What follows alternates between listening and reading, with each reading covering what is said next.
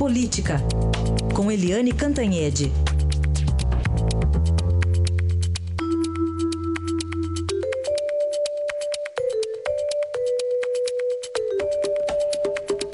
E hoje a Assembleia Legislativa do Rio decide se três deputados, entre eles o presidente da casa, Jorge Pisciani, vão ou não ficar presos. Eliane, bom dia. Bom dia, Raíssen. Bom dia, ouvintes. Pois é, vai se repetir na Alerj o que aconteceu aqui em Brasília, tanto no caso do Senado quanto no caso da Câmara. A gente lembra que o Senado teve que votar se aprovava ou não, e acabou aprovando, a prisão cautelar do senador Delcídio do Amaral. E depois o mesmo Senado votou e foi contra né, as medidas cautelares eh, do senador Aécio Neves, incluindo aí eh, o recolhimento noturno, que foi considerado uma prisão domiciliar. E a Câmara votou duas vezes esse ano se acolhia ou não a denúncia da PGR, da Procuradoria-Geral da República, contra o presidente Temer não acolheu nem na primeira nem na segunda vez. Isso se repete hoje na Assembleia Legislativa do Rio de Janeiro e atenção, o Jorge Pisciani é um homem forte, é um dos grandes caciques do Rio de Janeiro, um homem muito rico que tem negócios na área rural, né, no agronegócio e muito poder, muito dinheiro. É provável que a Assembleia não permita né, a prisão. Ele está preso, ele foi preso, depois foi preso ontem de novo, ele e mais dois colegas. E isso aí é considerado um fio da meada, porque hum, além dele ser muito rico, muito poderoso, Pisciani, ele, ele é de uma alerge que também não é assim, vamos dizer assim, nenhum padrão ali de, de né, nenhuma excelência de ética e de bons costumes na área política. Então, a expectativa é de que o Alerge acabe soltando o Pisciani, que, aliás, tem um filho ministro, o Leonardo Pisciani, que foi ministro da Dilma e, e é ministro do Temer, tem um filho é, que é, é deputado estadual e tem um outro filho é, que é empresário e que está preso, o Felipe Pisciani está preso junto.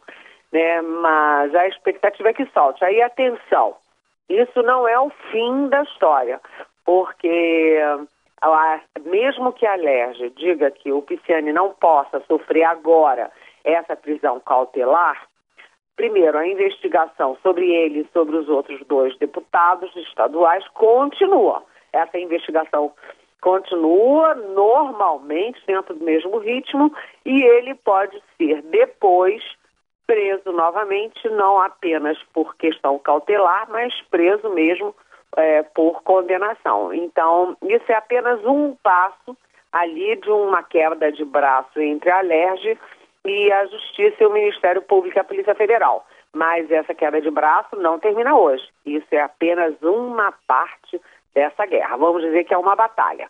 Mesmo que o Pisciani ganhe hoje, ele não terá ganho ainda a guerra, porque essa guerra vai longe e vai muito ser é, desenvolvida pela imprensa. A imprensa vai acompanhar para e passo todas as coisas que forem surgindo do Pisciani, da família Pisciani e da própria Alerj, assim como aconteceu, por exemplo, com Sérgio Cabral. Bom, além disso, a gente está observando, né, Eliane, a situação do Rio, tristemente daqui, né? Parece que onde a Polícia Federal e o Ministério Público põem a mão, descobre alguma coisa, é isso? Olha, é, a minha coluna do Estadão de hoje, inclusive, o título é O Rio de Janeiro Chora.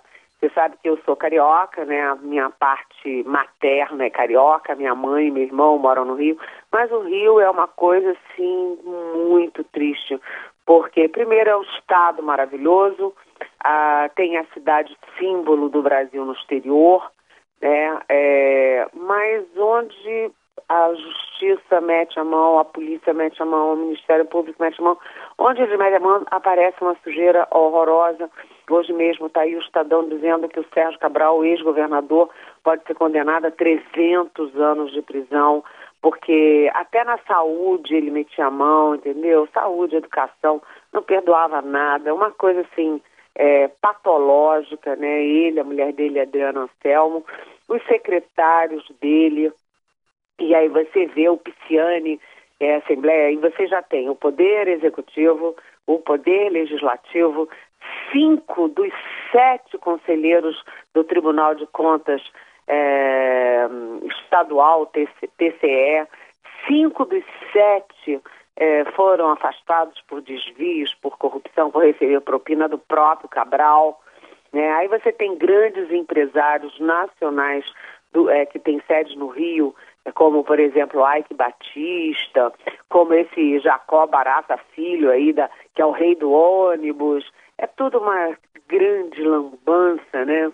E aí a gente vê que a sede da Petrobras, inclusive, que é a nossa empresa símbolo, a nossa empresa número um e a nossa empresa mais atacada nesse processo todo de corrupção, a Petrobras fica no Rio de Janeiro, assim como a Eletronuclear, que também o vice-almirante Otton é, Silva também foi preso, também está aí é, condenado. Enfim, a gente vê que o Rio de Janeiro é, é, é, né, é, é inacreditável. E isso me remete a uma coisa: todo mundo diz que a culpa da corrupção, a culpa disso tudo é a transferência da capital para Brasília. Mas eu queria fazer uma reflexão com você, ouvinte. A capital continuasse no Rio de Janeiro? Imagina é, o que seria é, da capital do Brasil, porque o Rio, além de você ter essa corrupção toda, isso tudo também gera, primeiro, uma, uma desigualdade social assim monumental. Segundo, uma violência sem tamanho, né? A gente toda hora ouve a criança que leva tiro na cabeça enquanto está dentro da escola, enquanto está na sala vendo televisão com o pai e com a mãe, enquanto está passeando é, na rua, né? Você já tem 118 policiais mortos, quer dizer, fora de controle. O Rio de Janeiro é fora de controle. E enquanto as autoridades é, roubam, porque não tem outra palavra, né, o povo é, morre à míngua. Né, os funcionários públicos sem décimo terceiro, com salário atrasado, né, a saúde é, hum, horrível, como a gente vê toda hora, educação, as escolas toda hora fechadas por causa de tiroteios. É uma situação dramática num dos estados mais importantes do nosso Brasil. E aí a gente fica falando do, do passado e a gente tem que pensar no presente, porque o governador Pezão foi vice-governador do Sérgio Cabral e ele está aí é, fazendo das tripas coração para tentar renegociar a dívida é, do Estado com a União, mas ele também tem que fazer das tripas coração um esforço enorme, né, para se distanciar dessa debacle chamada Sérgio Cabral.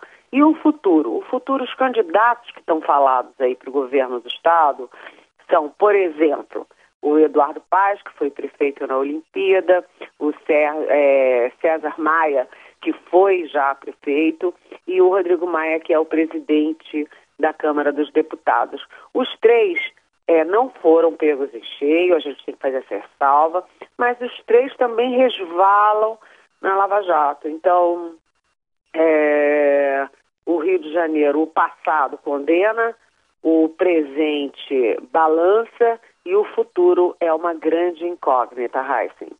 Para a gente lamentar, né? Infelizmente. É lamentar. Vamos continuar acompanhando. Obrigado, Eliane. Bom fim de semana. Para vocês também.